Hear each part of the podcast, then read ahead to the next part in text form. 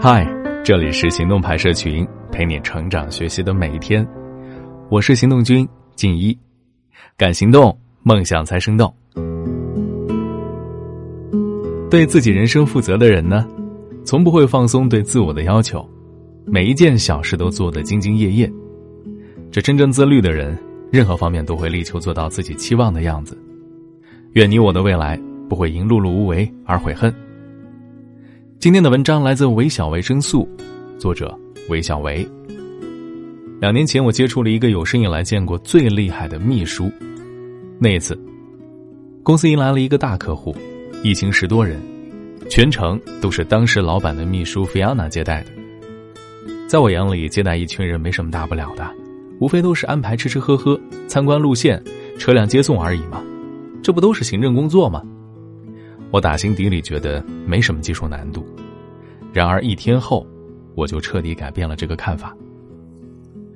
在客户团队里，突然有一个高管提出要先行回上海，因为回去处理的事情太紧急，他订了第二天早上六点半的飞机。面对大客户，老板也不得不毕恭毕敬，他立马说：“我们安排一辆车送你。”然后顺手拉过来站在旁边的我说：“我们的 CFO。”会陪同您离开。我一个不擅长接待的人，一脸懵的就接受了一个凌晨陪同送客的服务，内心不断的嘀咕着：“哎呦，明天四点就得出门了。”菲奥娜听说这个安排，十分钟之后就主动来找到我说：“明天我陪你去吧，你放心，所有东西我都会准备好的。”我心里暗暗疑惑：“准备？还要准备什么？”除了一双凌晨四点就要起床的熊猫眼之外，还有什么呢？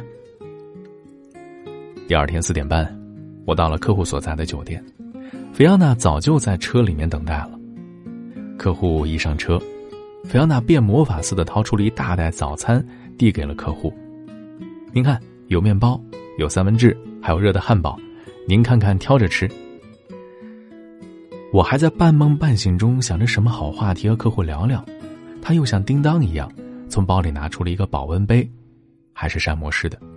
接着诚恳的说：“这天气冷，我给您准备了一杯热茶，早上刚泡的。”我天哪，这保温杯都准备好了，我干脆不说话了，看着菲奥娜后面还有什么法宝掏出来。客户连声道谢之后，菲奥娜果然还有法宝，他又从口袋里掏出了好几个口罩和感冒药，还很贴心的。用一个塑料袋子装着。吴总，昨天听说您感冒了，我给您准备了口罩和感冒药，待会儿飞机上吃了正好睡觉，您拿着啊。到这里，我已经确信客户心里感动的一把鼻涕一把泪了，只是忍住没给流出来。不过我内心更想知道的是，菲奥娜还有什么大招？到了机场，把客户送下车之后。菲奥娜从车后门拿出几盒广州特产，一边提着一边说：“吴总，这都是广州的好吃的，我给您送托运哈。”其实，菲奥娜做的一切都是小事儿，然而每一件小事儿，都让我看见这个女生仿佛在发光啊！果然，优秀是有感染力的。两个星期之后，吴总发微信跟我说。送机这么小的事情也能做得这么妥帖的公司，相信业务也一定不会做得差。就这样，一个亿的合作就达成了。回头想想，菲奥娜的确是这件事的功臣。我相信，哪怕离开了这个公司，离开了老板秘书这个普通而繁琐的岗位，他也一定发展的很好。因为他身上有一个闪闪发光的亮点，都是优秀的人的共性，用极致作为工作标准。并且以此作为分内事。我以前做投资的时候，碰着两个鲜明对比的创业者。第一个开一个连锁网吧，一见面就跟我忙不迭的介绍，我们的网吧最近先进了，加了服务什么什么。我问，加了什么特别先进的地方呢？他说：“你看啊，以前入门没有人理你，现在入门，我的员工必须喊欢迎光临了。”好吧。我认为这不过是一件从落后到正常水平的事情，在他眼里，已经是可以上台领奖的标兵了。事实上，这么松懈的标准下，他的业绩连年亏损，听说最近要关门了。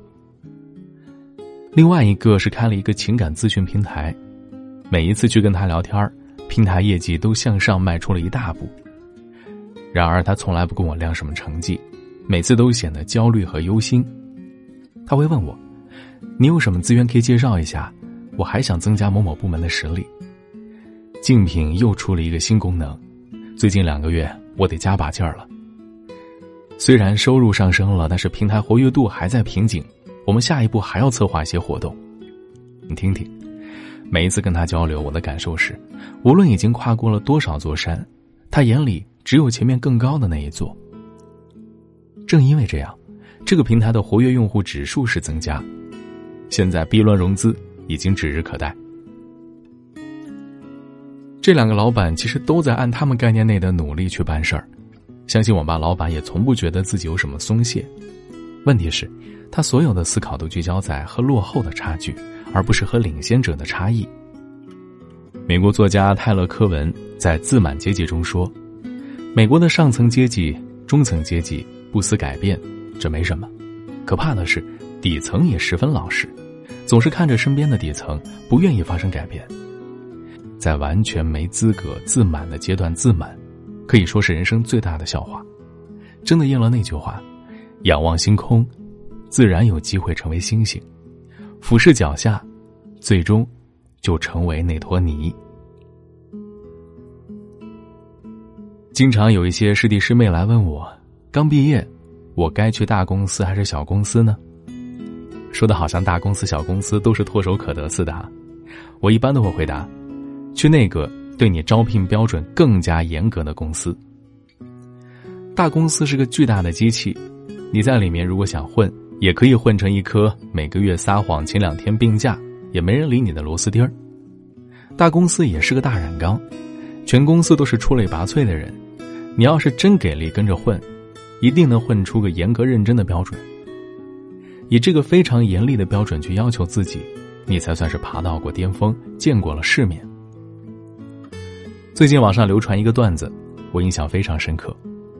为什么姑娘会对前任念念不忘？肯定是现任不够好，谁用过了法拉利，还会想念马自达呢？虽然犀利，但是却非常真实。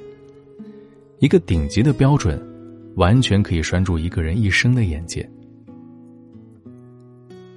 北大女作家王令凯，同时也是拿到了徐小平投资的沙律连锁店女王。他之所以开始做沙律，是因为早在二零一三年的时候，就在泰国一家沙律专门店。吃过一顿只有沙律的正餐。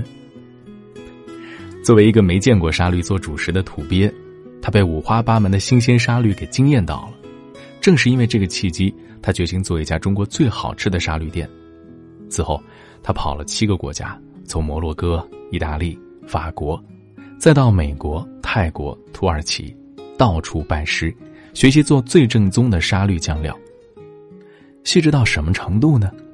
蛋黄酱的蛋黄必须是在传统古铜盆里捣鼓够一百下，油醋汁必须用土耳其最新鲜的橄榄油来调制，不同的酱料不能随便的搭配食材，牛肉和鸡肉需要分别采用不同新鲜度的酱汁，等等等等，用最高标准做出来的沙律店，现在已经开到第五家，融资走到了 A 轮。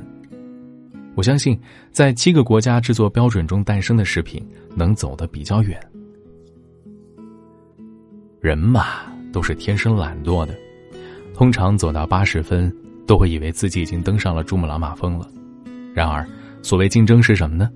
就是当你的对手比你高一分，你已经泯然众人了。只有天知道，那些比你多一分的人，比你早起了多少个小时，想深了多少步骤，多拜了几个老师。啊，最后还要再说一下菲奥娜后来的际遇，她一年前离开了原公司，跑到美国去了。因为英语特别好，嫁给了当地的小伙子，还找到了硅谷一家创业公司的市场工作，现在活得有声有色，年薪超过八万美金，早就是妥妥的美国中产。我当初的看法完全没错，像他这样主动用优秀来要求自己的人，从来不会离开优秀太远。我想起美国名将巴顿将军在治军中有一条规矩：早餐迟到一秒就没饭吃。正是这条相当严厉的规矩。让被德军打得一败涂地的美军重振旗鼓。当时我相当不解，为什么非要一秒？是不是太不人性化了？后来在一篇巴顿的传记中，我看到了答案：子弹射过来也只有一秒，甚至没有，一秒之差，生死之别。敌人手下没有余地，你就要用敌人的标准来要求自己。那些凡事希望宽松要求、向下比较的人，通常只不过是还没有吃过被竞争和死亡淘汰的亏啊。好了，今天的文章就到这儿了。你还可以关注微信公众号“行动派大学”，还有更多干货等着你。Something worth of those miracles, and especially when you talk, you talk. Especially when you're down, the silhouette of it's touching, and especially when you yawn, you yawn.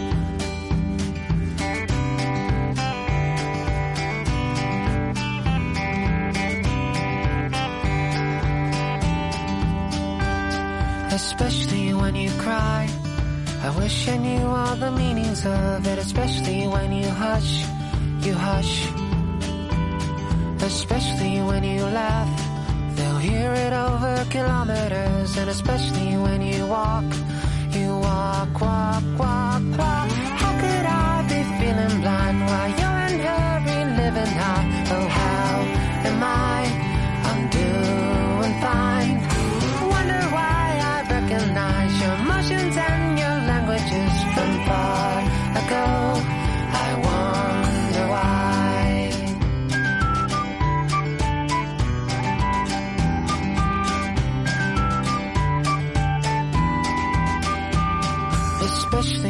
Joke, comes right out of your stomach, and especially when you whine, you whine.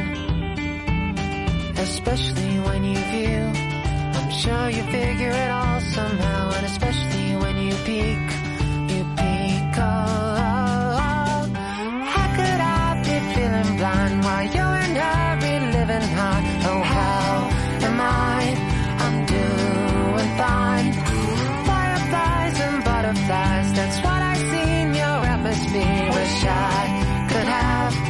those fires and winds, especially when you, especially when you, especially when you, especially when you, especially when you, especially when you, especially when you, especially when you, especially when